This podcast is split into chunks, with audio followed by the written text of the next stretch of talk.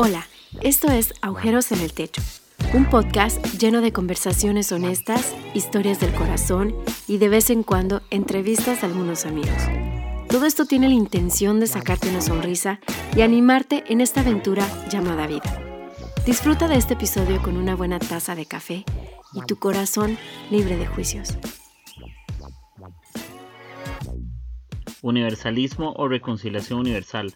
Dice que todos somos eternos y los que aceptan a Dios en su corazón tienen acceso directo al paraíso y los que no van a pasar un proceso de reconciliación donde Dios, siendo tan pero tan amoroso y tan paciente, va a esperar por toda su creación. Eso, muy bien, eso. Aquí le hago un aplauso eh, online, pero nadie lo puede ver. Pero es una buena tarea eso para Andrés. Yo creo que cuando Andrés me, me, me invite Qué bárbaro, a hacer un episodio de tres horas, y me va a costar, pero la idea de estos episodios que son así como más pa al grano. Entonces, ahí tomen lo que puedan y hacemos algún documento y ponemos notas. De alguna manera, si no, después grabamos más. Esto no es grabar la verdad absoluta en un solo, en un solo episodio, ¿verdad? Luego, vamos ahora. Sí, correcto. Ahora, eh, teoría número tres, universalismo. ¿Qué es el universalismo? ¿Por qué se llama universalismo? ¿Y qué puntos a favor y en contra de esa postura hay por ahí? Bueno, lo primero que hay que entender del universalismo es que hay muchos tipos de universalismos igual que el condicionalismo, pero el condicionalismo casi como que hay dos, hay mucha gente que le tiene miedo al condicionalismo porque creen que nadie tiene que pagar en el infierno, pero ya quedamos claro que la mayoría de evangélicos creen que sí hay un proceso donde se paga antes de ser aniquilado. La diferencia con el universalismo es que usted, ah, digamos, el universalismo dice también que todos van a vivir por siempre pero el universalismo dice que relativamente al final todos van a ser salvos. Este, ahora, usted me preguntó ¿cuál es cómo se conecta el tradicionalismo con el condicionalismo y mi respuesta fue se conecta más el condicionalismo con el universalismo, entonces déjeme decirle, digamos, la conexión. El universalismo relativamente, hay, digamos, tiene varias caras. Pero una de las caras eh, se parece mucho al condicionalismo, donde dice que la gente va a, a los que no conocen de Dios van a pagar por lo que tienen que pagar. Lo que pasa es que ellos no lo ven como castigo. Eso era lo que, ahí fue donde yo me hice enredo en el momento. Digamos, el condicionalismo sí es más como usted está siendo castigado por lo que hizo, porque usted tiene que pagar lo que tiene que pagar. El universalismo lo ve como una refinación como cuando usted purifica el oro, como cuando usted tiene que quebrar las vasijas de barro para hacer una nueva. Ese proceso de sufrimiento es necesario para que usted pueda salir su mejor ser. Después de que usted ah, pasa por ese dolor, que hasta cierto punto se puede ver también como un sufrimiento, a usted se le da la opción de entrar al reino de los cielos, honrar a la Nueva Jerusalén, porque la Biblia dice que las puertas de la Nueva Jerusalén están siempre abiertas, o usted decide que no. En el punto donde se parece mucho al condicionalismo es donde en el condicionalismo ellos creen que hay gente que va a decir que no y va a ser aniquilada. En el universalismo se tiene esta idea de que hay grandes posibilidades de que en el momento que el más ateo del mundo esté en ese proceso de sufrimiento y se dé cuenta que en realidad todo lo que ellos no creyeron sí es cierto, nadie va a decir que no. Cuando Dios les dé la oportunidad, todos van a decir que sí. Entonces todos van a terminar en el cielo, pero en diferentes momentos, porque aplica lo mismo. Cada persona paga por una cantidad de diferente tiempo o su proceso de purificación es diferente, pero al final todos entran. Ahora, existe un, otro tipo de universalismo que se llama más como el pluralismo, que dice que todas, básicamente todas las religiones llevan al mismo Dios donde digamos los budistas, los buenos budistas, van a terminar siendo salvos sin necesidad de pasar por ese proceso. Del mismo modo que los buenos cristianos que aceptamos a Jesús vamos a pasar por ese proceso. Y los budistas que fueron buenos budistas no tienen que pasar por ese proceso porque van directo también a donde Dios. Y los que sobran en cada religión son los que van a pasar. Ahora, ¿existe el ah, universalismo evangélico o el, ¿cómo se dice? El, la, el Ultimate Reconciliation o la reconciliación final o algo así. O... Sí, como la, reconciliación final. Entonces, e, ese es más parecido como al, es como el que en, mi opinión tiene más lógica. Ahora, digamos, han habido muchísimos, no sé si se acuerdan en el episodio del tradicionalismo que yo les estaba diciendo, que han habido varias escuelas. En los primeros 500 años el universalismo fue el más popular. La mayoría de personas creían que eran, eh, el universalismo era real. Eh, de, de, las seis escuelas, cuatro eran universalistas. Eh, una estaba en Alexandria, la otra estaba en Antioquía y habían dos más que no me acuerdo bien. Em, pero el asunto con el universalismo es que, digamos, en, argumentos a su favor, tiene muchísimas cosas como que vienen a solucionar eh, muchos problemas humanos. Como por ejemplo, digamos, si nosotros tenemos esta idea de que existen personas mejores que nosotros, si nosotros vivimos en un mundo donde yo soy mejor porque me voy a ir al cielo y usted es peor porque se va a ir al infierno, es extremadamente fácil odiar a la gente. Pero si nosotros vivimos en un mundo donde todos van a ser salvos, es muchísimo más fácil que nosotros tengamos gracia. Porque si al final todos somos hermanos, no importa lo que usted crea, no importa el proceso, no importa lo que usted ha vivido, si al final todos nos vamos a ver ahí, entonces, ¿por qué rayos mantenemos nosotros eh, como raíces de amargura? ¿Por qué nos enojamos? ¿Por qué andamos luchando contra la gente?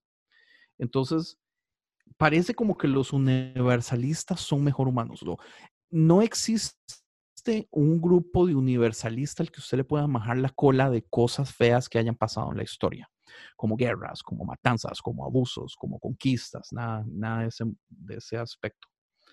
Eh, es muy interesante porque C.L. Lewis tiene ciertas cosas que son muy tradicionalistas en sus escritos y hay una parte específicamente donde un personaje en el último libro de las crónicas de Narnia trabaja para el ejército de Tash y el ejército de Tash es el ejército enemigo. Eh, el ejército de Aslam es, pues Aslam es Dios, ¿verdad?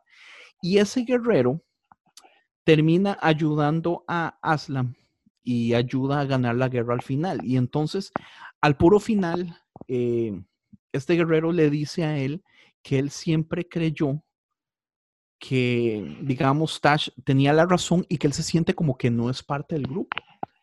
Y, y, que él se siente como falso porque él originalmente es del equipo contrario. Pero Aslan le dice algo súper interesante y le dice, todo acto de amor que hayas hecho en el nombre de Tash, lo hiciste en mi nombre. Y todo acto de maldad que alguien haya hecho en mi nombre, lo está haciendo en el nombre de Tash. Entonces, digamos, esa idea es súper universalista, porque en realidad habla de la idea de que, o sea, del fundamento de que todo lo que es bueno viene de Dios, sea de donde sea. Aquí se quiebran, digamos, las ideas de que, oh, solamente los evangélicos somos moralmente correctos y somos los que sabemos qué es bueno y qué es malo y somos los únicos que podemos decir que realmente hacemos las cosas por amor y hacemos las cosas bien porque porque en realidad no es así, ¿entiende? Todas las cosas del mundo buenas realmente vienen de Dios. Eh, algo muy, uno de los puntos importantes con respecto a esto es que los universalistas de todo, digamos, hay ciertos tipos, pero uno de los tipos, el tipo más popular que existe universalista, de todas formas, porque digamos, tal vez la pregunta más importante aquí sería, pero entonces Jesús qué? Porque la Biblia dice que Jesús es el único camino, la verdad y la vida y que nadie viene al Padre sino por Jesús. Eh, este es el problema más grande para los no universalistas, porque dicen, le están quitando el poder a Jesús, entonces Jesús no hizo nada. Pero en realidad no. Digamos, uno de los argumentos grandes acerca del universalismo en este caso es que el sacrificio de Jesús alcanza a todos. Eh, lo mismo que yo decía con respecto de quién es más fuerte, Jesús o Adán. Si Adán es capaz de condenar a todos, pero Jesús solamente puede sanar, eh, salvar a algunos, es más fuerte y más poderoso Adán. Pero si Jesús puede salvar a todos, entonces es o más poderoso o al menos de igual poderío con respecto a Adán. Pero en este caso, digamos, la Biblia dice que nadie llega al Padre de no ser por Jesús. Entonces, digamos, una analogía que los universalistas utilizan es que la cruz es el puente. Nosotros tenemos esta idea de que vivimos en un mundo y la cruz es el puente que nos hace llegar a, lo divino, ¿verdad? Este, eso lo hemos visto por años en panfletos, cuando íbamos a evangelizar y cosas así. Ahora, la analogía de los universalistas es que usted no tiene que saber que el puente es una cruz para poder llegar a lo divino, porque el acto de Jesús es tan poderoso que de todas formas funciona de puente para todos. Em, pero sí, no, no sé, digamos, qué más decir al respecto. Hay, muchísimas cosas con respecto al, al, a lo que mencionaba también de que o Jesús puede salvarlos a todos si no quiere, entonces es, perdón, Dios, entonces es un mal Dios, o no puede salvarlos a todos, aunque quiera, entonces no es suficientemente poderoso. Eh, funciona también el asunto, digamos, del sufrimiento, digamos. uno de los problemas más grandes que hemos tenido nosotros filosóficamente como cristianos es el, el, problema del mal, el sufrimiento en la tierra. Pero digamos, si al final del camino todos terminan eh, con el mismo premio, oh, y aquí vamos a entrar en algo que estábamos hablando afuera, que usted fue el que me lo mencionó, la parábola de los trabajadores. O sea, unos llegan antes, otros llegan después, al final todos tienen ah, el mismo pago. Y enójese quien se enójese, el, el, dueño le dice, es mi dinero, yo le doy a todos. Pero dele usted por mientras. Sí, y vean, y vean qué interesante con, con, ese, con ese texto, ¿verdad? De, de, los, de los jornaleros, ¿verdad? Que estuvimos conversando, un, bueno, Andrés y yo estamos conversando esa historia de los, de los jornaleros y, es muy interesante porque al final Jesús le paga, bueno, digamos hablando, hablando de Dios, ¿verdad? Comparémoslo con Dios. Dios le paga al final lo que, lo que Él quiere darle a cada uno. Yo creo que nosotros a veces eh, vivimos más indignados porque Dios le ha dado todo lo que no lo que creemos que no merecen que lo que nosotros recibimos, ¿me entendés? Igual esa historia eh, en Mateo 20, es que está Mateo 20 eh, y, habla, y hay un versículo en la, traducción de actual que dice esto. A mí esto me marcó y lo, lo, lo estuve leyendo un par de días que dice, toma el dinero que te ganaste, oiga, oiga esto, y vete. Dice, esto, eso es como full universalista, dice, no es problema tuyo que yo les pague lo mismo a los que vinieron a las 5. Dice, yo puedo hacer con mi dinero lo que a mí me parezca. Y ojo esta pregunta que le suelta, dice, ¿por qué te da envidia que yo sea bueno con los demás? ¿verdad? Yo, cuando yo lo yo dije, qué duro, ¿verdad? Porque eran varios jornaleros, eran a cuatro horas, a las, a las nueve, a las dos, a las tres, a las cinco. posiblemente, si yo soy desde las nueve, mi humanidad me enseña que yo merezco más el que llegó a las cinco, ¿no? humanamente. Es, es imposible. ¿Qué pasa si vos tienes trabajando en una empresa 10 años y llega alguien y lleva un mes y lo ascienden al puesto que vos soñaste? Para vos no sería justo. Para vos, pero para Dios. Y es que es de humanos, porque podemos ver, podemos ver la parábola de, ah, del hijo pródigo, como también, digamos, el, el hijo que se quedó en la casa, o sea, teniendo todo, disfrutando de buenas comidas, o sea, él no pasó nada el man no podía entender cómo se le estaba dando la entrada fácil de nuevo al, rebelde. Y es, mae, es, es el carácter humano, somos así, ¿entiende? Pero nuestro carácter no es el carácter de Dios. Esa, esa, es la diferencia, ¿verdad? Que, que Dios lo que dice es eso, porque el problema no es, digamos, nos alegraríamos más de que Dios, de, de que el padre hubiera castigado al hijo que se fue.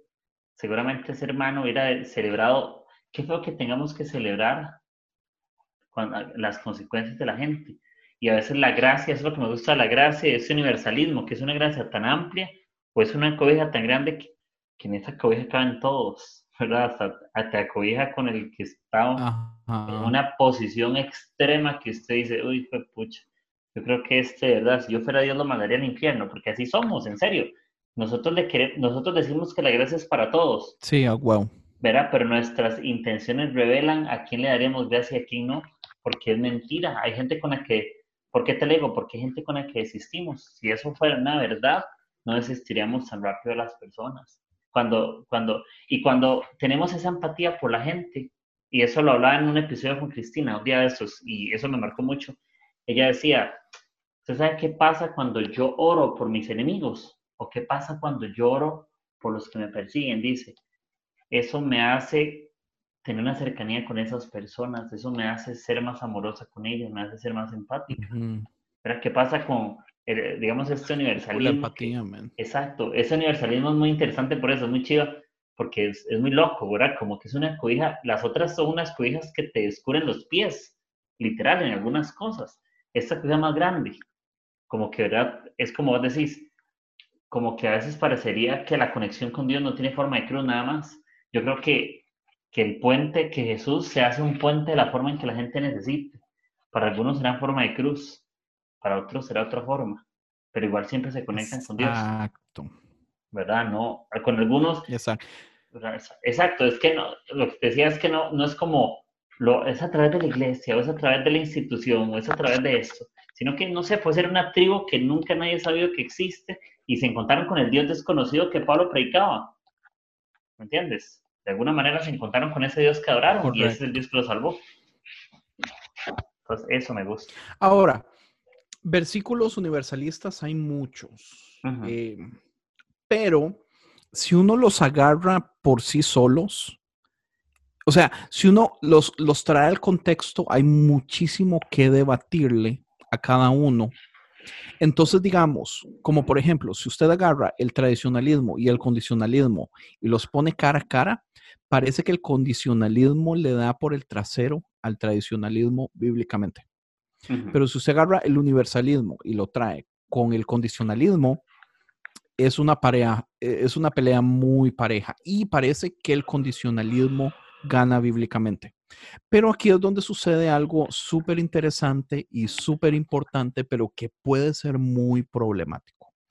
La mayoría de universalistas son un poco progresistas y no ven la Biblia como un libro inerrante, infalible, escrito, dictado palabra a palabra por Dios, que es el manual de la vida de todo y que es completo y que no le falta nada. Entonces, ellos, como no ven la Biblia de ese modo, o sea, eh, voy a darles un ejemplo.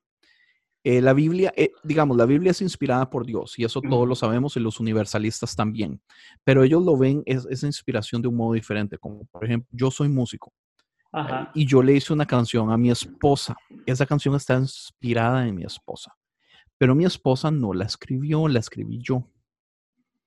Entonces no deja de ser inspirada por mi esposa, pero el autor soy yo. Entonces, si la Biblia funciona de ese modo, es un libro inspirado por Dios, pero son cartas de amor de esas personas a Dios. De todas formas, son escritas por humanos. De todas formas, hay errores y contradicciones entre ellas.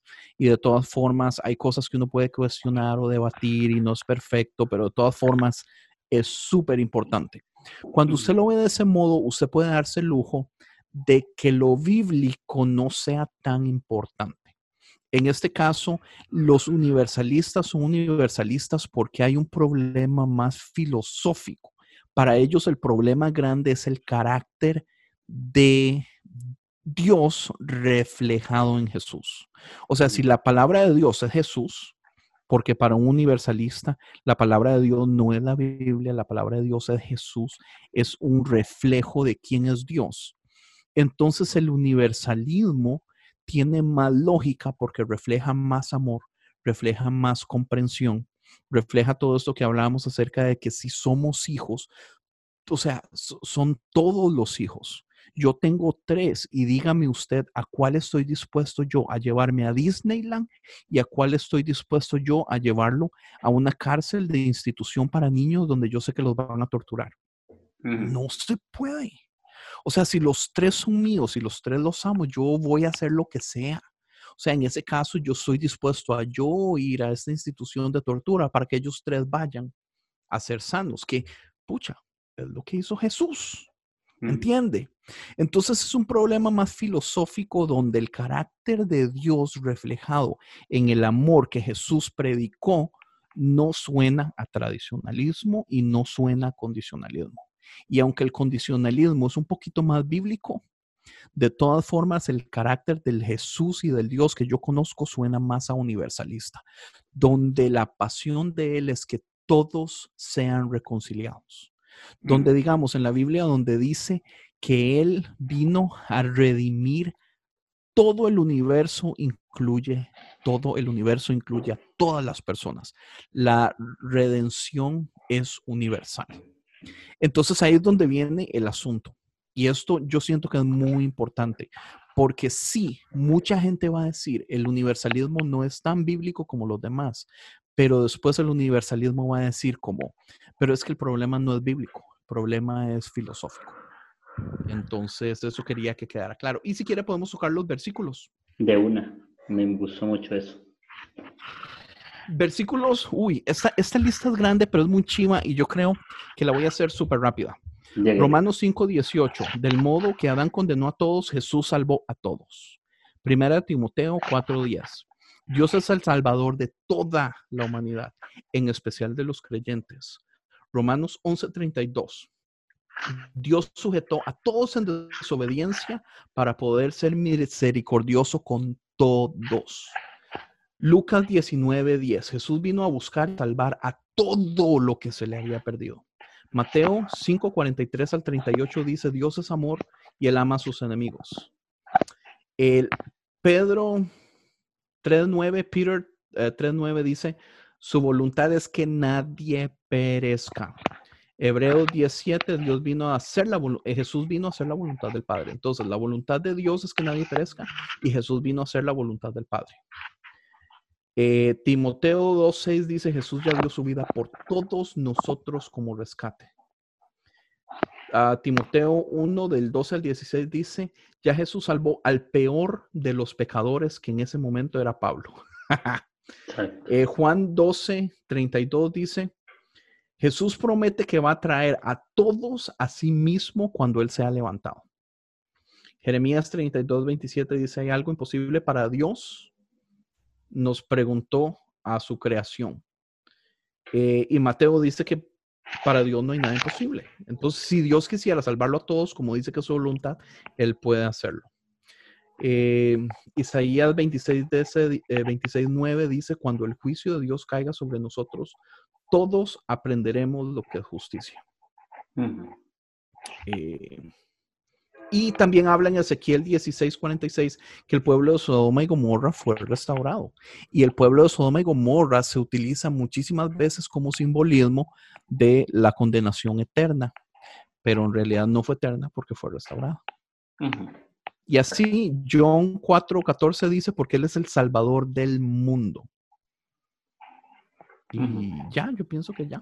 Buenísimo. Para, para traducirles, cuando, cuando Andrés dice John, es estamos hablando de Juan, es que él es muy bilingüe, pero por aquí. sí, y es que todas mis notas yo las, las tengo en inglés. De hecho, por eso he estado así peleando, porque mucho de esto, digamos, esta sí, la, tomé el tiempo de ir y traducirlas todas, pero en las anteriores muchos de los versículos los tenía en inglés y estaba traduciendo mientras leí, es un desmadre. Sí, sí, no, tranquilidad. Igual creo que, que me gustan esas posturas. Algunas parecerían como más divertidas o más lógicas y lógicas en sus puntos, ¿verdad? Hay cosas, yo te soy sincero, digamos, eh, no, no voy a decir a cuál me inclino, pero me parece muy interesante algunos puntos específicos del universalismo. Creo que a vos también, por aquello, pero eh, el universalismo tiene ciertas cosas ahí que, que me hacen un clic, pero no, no, no ese clic porque sea de la Biblia, si me hace clic por la naturaleza divina de Dios mismo, que ni siquiera está plasmado en la Biblia. ¿Me entiendes? Ya hay una naturaleza divina que la Biblia siento que no lo puede contener. Donde la, yo siento que la Biblia no puede exponer tanta gracia, que hay una gracia que está más allá de lo que él pudo revelar, ¿me entendés? O inspirar a que alguien lo escribiera. Entonces, como que como que me gusta pensar, no sé, eh, yo me quedo como con eso lo que hablamos de, por ejemplo, de esta teoría. Me gusta pensar en lo que yo te hablaba de la cobija. Yo dije, eh, no sé, imagínate a Dios acostado. Yo sé que es muy loco lo que estoy diciendo, pero Dios está acostado y hay una cobija donde todos... Viendo Netflix. Exacto, viendo Netflix, por supuesto, ¿verdad? Voy a hacer una revelación, que Dios me perdone estoy viendo Élite y estaba divertida. Pero sí estoy viendo, estoy viendo Élite, ahorita voy a ver, ahorita voy a ver, voy por la segunda temporada, pero me tiré hoy como tres episodios, eh, tres episodios, como tres capítulos. Entonces, ese era un gusto culposo. Eh, yo estoy viendo Night Flyers. Sí, yo estoy viendo esa élite. No es mi gusto culposo, pero ah. me, me, está encantando. Sí, esa élite tiene su contenido ahí medio, medio así, pero uno ayuna en el nombre de Jesús y la ve y ya, con la paz del Señor. Yo creo que el líder no es de Dios, pero no importa. Sí, sí, eso es como para universalistas. Sí, si el universalista es real, entonces usted puede ver lo que le dé la gana en igual. Ah, algo así, exactamente, ¿verdad? La cobija alcanza para los. bueno, pero hagamos las refutaciones. Podemos hacer refutaciones rápidas porque muchas de las refutaciones son cosas que lo que lo refutan es el condicionalismo, como dije. Si nos basamos a la Biblia, la refutación mucho tiene que ver con el condicionalismo. Pero ah, ah, filosóficamente, uno de los problemas más grandes por la que la iglesia tradicional ha estado peleando con esta idea es porque parece que suena como que usted puede hacer lo que le dé la gana, vivir en pecado, eh, nunca preocuparse por nada y de todas formas usted va a ser salvo. Lo cual, eh, pues en realidad no, porque digamos, dependiendo del tipo de universalismo que usted cree, la mayoría de todas formas se necesita algún sistema de redención, de, digamos, hay, hay, un sistema donde sí hay una diferencia entre, entre el, cristiano que acepta, eh, que tiene como cierto estatus, cierto nivel, cierto VIP passage, pero los demás están eh, con un sistema donde usted tiene que ser purificado, usted tiene que ser de todas formas... Eh, reconciliado en, un proceso externo para que ya después se le dé la entrada. Eh, hay un universalismo donde dice que cada que depende de cada persona lo que tuvo, lo que fue, lo que vivió, dónde nació, en qué tiempo y todo eso, usted va a ser juzgado como con más severidad. Entonces, digamos, los que nacimos en Latinoamérica en los noventas, donde el cristianismo estaba en su auge, tal, muy posiblemente vamos a ser juzgados más fuerte porque teníamos mucho contacto con la persona de Jesús, a diferencia, digamos, de una persona que nació en India en los años 1300, donde muy posiblemente eh, ni el cristianismo estaba, ni llegó, ni misionero, ni no había absolutamente nada. Entonces esas personas que no lograron escuchar de Jesús, entonces eh, no van a ser juzgados del mismo modo que nosotros pero siempre hay ese proceso de, digamos, el, proceso de juicio, el proceso de, e, el proceso existe, eso no desaparece. Entonces, de todas formas, pues, lo conveniente es, pues, vivir una buena vida. Digamos, algo que sabemos que es claro que por más universalista que usted sepa, es, el pecado tiene consecuencias. Entonces, si usted vive una vida muy pecaminosa, aunque Dios le perdone a usted los pecados, usted paga consecuencias en vida también.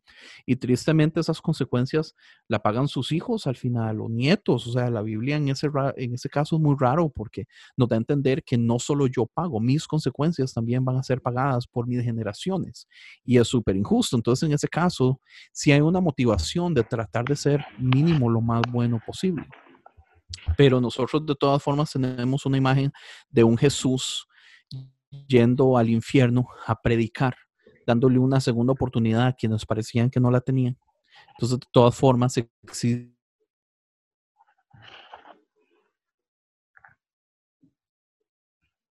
digamos, porque no es exactamente ese año, pero en el momento que él muere, a veces asumimos que de ahí en adelante todo el mundo escuchó de Jesús y es mentira. O sea, realmente hemos hecho un pésimo trabajo históricamente en llevar el mensaje. Porque es muy fácil, digamos, usted puede llegar y decir, oh, usted sabía quién es Jesús, o es un es como por ejemplo, digamos, las personas que conocen de Dan Brown, porque es un escritor muy famoso que hizo el Código da Vinci, pero nunca se han leído sus libros. o sea, solo con yo saber que existe no me salva. Y en eso es donde hemos hecho un pésimo trabajo. Entonces, como hemos hecho un pésimo trabajo, una idea universalista realmente suena justa, suena a lo que uno pensaría que es la justicia de Dios. ¿Verdad? Sí, no, y me suena muy bien. Eh, creo que, que el, universalismo, la justicia de Dios, no es la justicia del humano. Eso es lo que me gusta. Para que la justicia de Dios está por encima. Oh, sí, no. Incluso la propia soberanía de Dios. No sé, yo siento que la gracia tiene una extensión muy diferente, o, creo que las otras posturas, no, no estoy hablando de, de favor o en contra, sino, pero creo que las otras posturas tienen una gracia un poquito más limitada, está más limitada como o definida por el mismo hombre. Parece. como, que, como que parece que la gracia entra bajo la soberanía humana y no sobre la soberanía divina, un poco, ¿me entiendes? Que aunque Dios es soberano, pero parecería que la soberanía del hombre tiene un poder como muy parecido al de Dios. En cambio aquí esta, esta soberanía me encanta porque yo digo, ok, eh, la, soberanía, la soberanía de Dios es tan infinita y tan exquisita que ni siquiera lo que yo pueda pensar está muy por, ni por debajo. Ni siquiera creo que esté debajo de la de él. Oh, ¿Sabe que es algo importante también que mucha gente dice es, bueno, si todos vamos a ser salvos, ¿para qué rayos predicar la palabra de Dios? Pero una de las respuestas muy buenas de los universalistas es que es que usted predica con buenos actos. O sea, predicar de Dios no necesariamente es usted tener que ir a decirle a la gente si no se convierte se va al infierno. No, predicar a Dios es ir y amar a las personas, es ir y hacer buenos actos, es ver a la gente necesitada y ayudarles. O sea, el, trabajo de Dios muchísimas veces, eh, como nos lo han enseñado, es más a señalar dedos y condenación y recordarles lo pésimo que somos cuando o sea, qué bonito es pensar esta mentalidad de que mi, prédica es el, amor que yo le pueda mostrar a las personas, sea quien sea, sea de otra religión, sea de, otra raza, sea de otro país. O sea, realmente, digamos, en, en, este aspecto donde si realmente nos vemos como todos como hermanos, donde no nos dividen fronteras, banderas, equipos de fútbol, partidos políticos, religiones y todos somos al mismo nivel, si todos somos hijos, entonces no hay razón para tratarnos mal, men. Sí, totalmente. Igual, hay, hay muchas cosas que yo creo que, que esas tres posiciones eh, nos dejan, ¿verdad? Y nos dejan pensando. Igual voy a, a ponerle anotaciones, voy a pensarlas, posiblemente eh, después de grabar eso, seguramente como en una semana tiro los episodios por ahí, para que la gente los vaya escuchando y como preparar, ¿verdad? Para escribirles con tiempo. Ya tengo ahí una parte del oh, arte. Y una cosita súper pequeña. Dale. Que fue lo que hablábamos ahora, que es que también nosotros tenemos un problema muy grande en este momento con que estamos en la era de la información.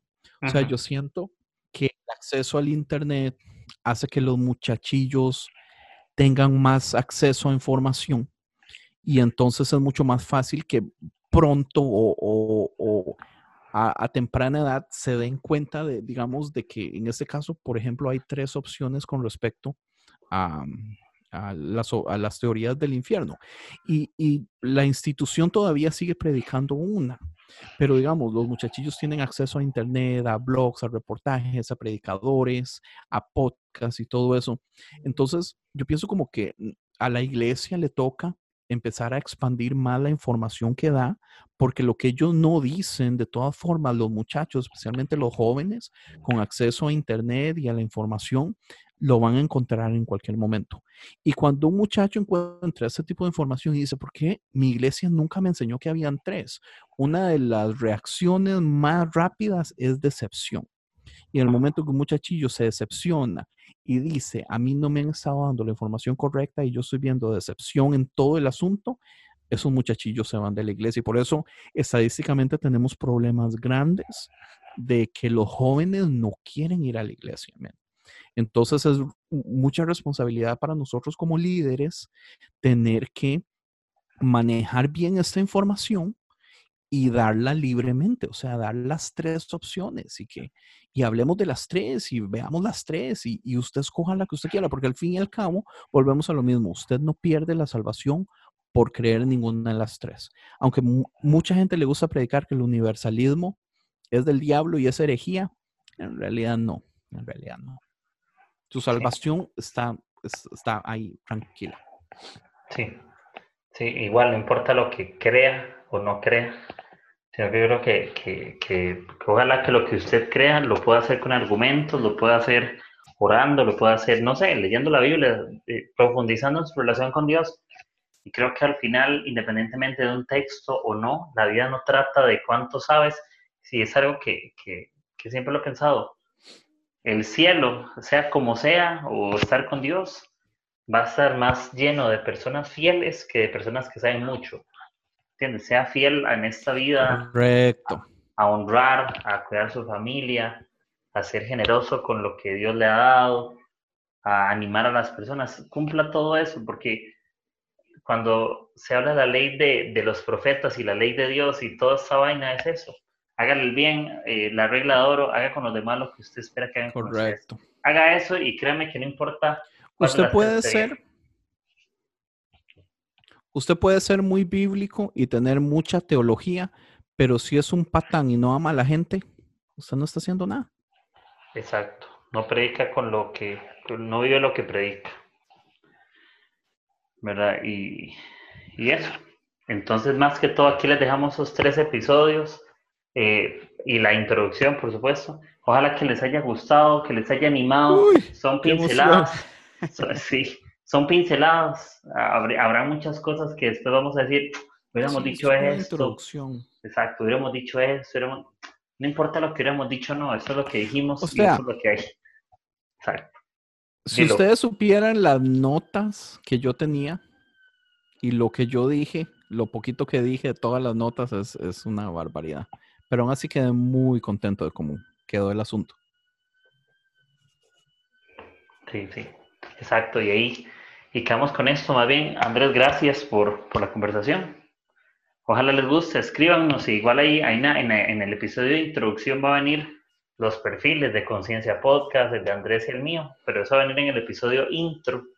Ahí van a venir esas cosas. En esos episodios va a venir información específica ya de, de, contenido. Entonces, hey, le damos con eso, Andrés. Muchas gracias. Crack. Mike, qué, qué felicidad, se lo juro que creo que esta idea es genial, Mae. Y le agradezco mucho por todo el trabajo, por la constancia con su podcast, Mae, por los temas que se atreve a tocar y, todo, Mae. Usted realmente es de admirar también, huevón, y, y, y Mae, lo amo bastante. Yo también, crack, y le damos, y ahí estamos, y sigan escuchando Conciencia Podcast ahí, síganse llenando la, la cabeza y el corazón de cosas locas. Así que muchas gracias, ¿verdad? Y, y un abrazo a todos y que estén muy bien. Chao. Gracias, Kike. Bueno, hasta luego.